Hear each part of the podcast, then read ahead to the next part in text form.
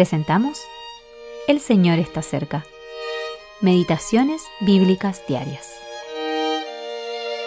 Meditación para el día 3 de julio del 2023. Vi siete candeleros de oro, y en medio a uno semejante al Hijo del Hombre. Apocalipsis 1, versículos 12 y 13. Tres tipos de asambleas.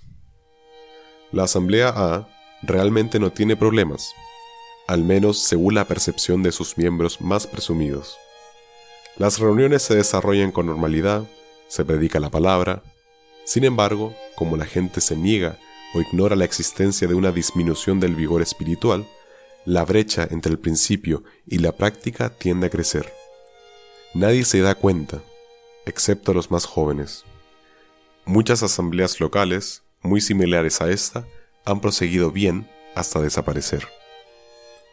La Asamblea B probablemente crezca y prospere, centrada en el crecimiento numérico. Hará todo lo necesario para cumplir este objetivo. Todo lo que es nuevo o diferente se califica automáticamente como bueno, mientras que lo que se practica desde hace mucho tiempo se le considera entorpecedor y obsoleto. Entre las muchas cosas que ocurren, puede pasar desapercibido que algunas verdades impopulares dejan de exponerse e incluso se rechazan, que se busca cada vez más la aprobación y el reconocimiento de la mayoría, que se enfatizan los métodos y los efectos más que la búsqueda de madurez en Cristo. Tales asambleas no desaparecen, pero cambian como camaleones. La asamblea C, en cambio, se compara con lo que dice la palabra de Dios y se arrepiente reconoce su falta de predicación del Evangelio, de enseñanza de la palabra, de atención pastoral y clama al Señor por ayuda. No cree que la complacencia o el cambio constante sea la respuesta a sus problemas, sino Cristo.